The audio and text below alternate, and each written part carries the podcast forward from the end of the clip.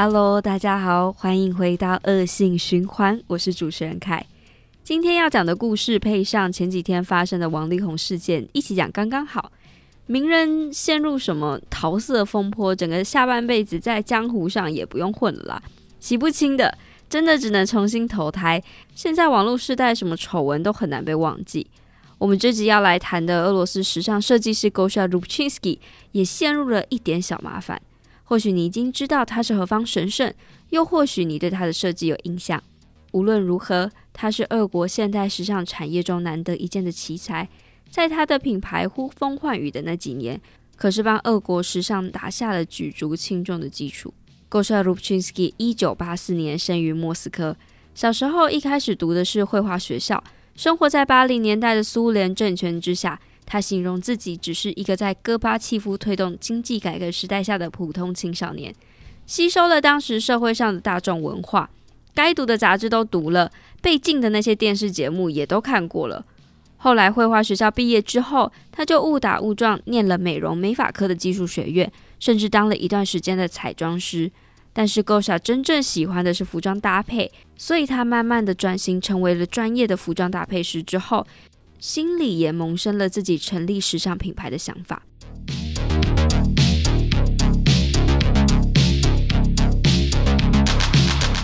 二零零八年，Gosha Rubchinskiy 这个男装品牌正式成立了。他在品牌刚起步的时候，就很幸运的遇见了时尚杂志《Vogue》俄国版的编辑安娜·杜里格罗娃。一向致力于推动俄罗斯时尚的安娜，一看就很喜欢 Gosha 的作品。二零一零年，就带着他飞到伦敦时装周发表品牌系列。不过，在国际舞台初试啼声的构想很惨，一张订单都没有接到。就在他非常绝望，想说“难道我就此要回去俄罗斯，然后洗洗睡”的时候，他认识到了时尚圈超级大佬，就是我们俗称“玲姐”的 Conde g a s o n s 设计师川久保玲。他和他的先生邀请了 Gosha Rubchinskiy 入驻高级选品店 Dover Street Market。江湖上呢，有哪位年轻设计师可以进到 Dover Street Market，那等于是拿下了一张下辈子订单接不完的保证书了。Gosha Rubchinskiy 之所以可以在极短的时间内打进国际时尚舞台，真的要感谢刚刚讲到的这两位伯乐，让他在俄罗斯没有业绩忧虑，专心设计每一个系列。而川久保玲夫妇在巴黎帮他把关生产，还有贩售。无可否认，Gosha 的事业起飞，当然除了自己本身的实力之外，还要大大的感谢这两位时尚大前辈的倾囊相授，帮他把前面的成名之路都 settle 得妥妥当当的。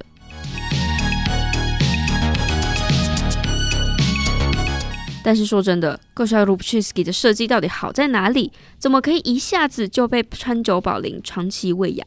这和他的成长环境有很大的关系。想想看啊，Gosha 青少年时期呢，正好碰上了苏联政权解体和共产主义转换的新年代，自然对于俄罗斯政治、历史文化特别敏感。从他的第一个服装系列“邪恶帝国 ”（Imperia Zla） 就可以感受到满满的政治挑衅。当年时逢俄罗斯乔治亚战争，Gosha 以铆钉面罩、牛仔还有运动装，塑造出俄罗斯特有的硬核 hardcore 风格。他说：“如果他们觉得我们是邪恶的帝国，那么他们就会害怕。他的异国风情不是人工制造出来的，而是反映了俄罗斯真正的生活样貌。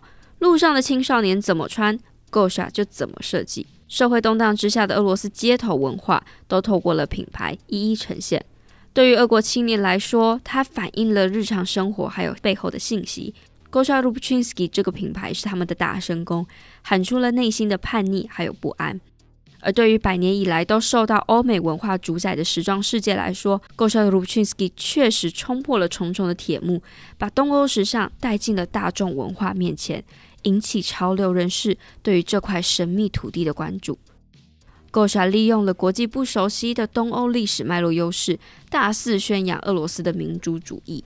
这种逆流而行的概念是时装产业向来很少见到的，自然在伸展台上可以走出自己的一条路，被解读成为够潮的酷东西，吸引年轻人抢购。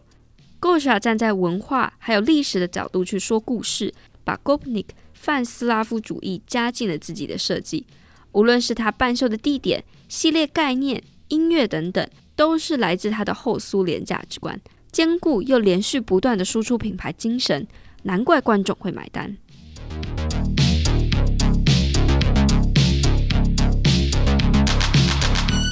Gosha Rubchinskiy 找到了这样的品牌定位之后呢，就开始接到国际大牌的合作邀约。Adidas 足球线就和 Gosha 联名了两次，甚至2018年俄罗斯主办世界杯足球赛的时候，Gosha 也和爱迪达设计了俄国主题的运动服。还有 Fila、Vans 也都出过联名系列。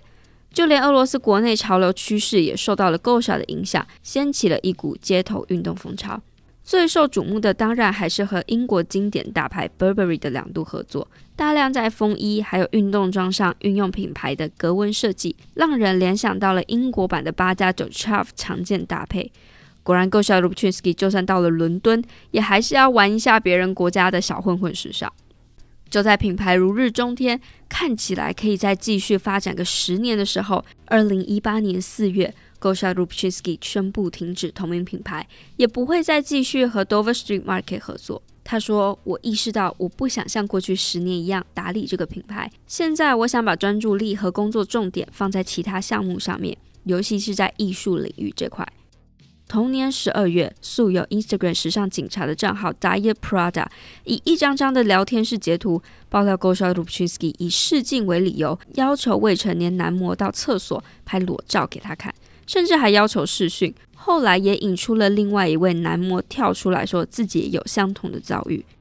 Diet Prada 贴出来的一连串对话，不但是性骚扰，也是因为对象只有十六岁，在西方国家看来可以被定义为恋童癖。大众也开始放大检视 Gosha Rubchinskiy 过去时装秀为什么只有男模而已，无可避免的种种阴谋论横扫网络。虽然设计师本人否认一切指控。但是也在非常短暂的时间里被大众抵制，原本事业得意的 Gosha 就这样子直接被国际 cancel 掉。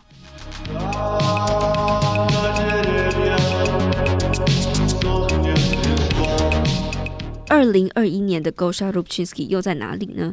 正如他当年停止经营品牌所说的，在俄罗斯同时发展了不同的企划，是滑板服饰品牌 Rasviet 的共同创办人，也是电影的服装设计师。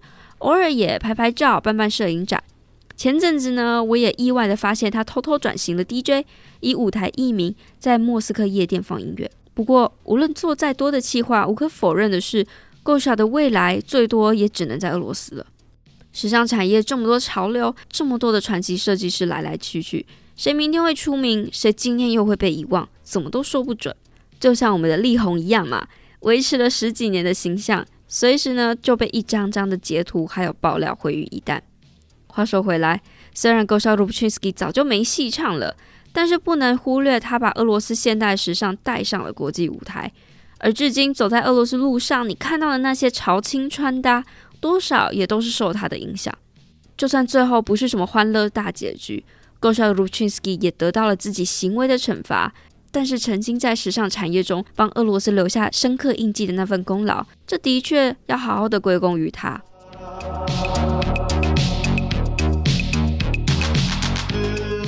好啦，故事说到这里，希望你还听得喜欢。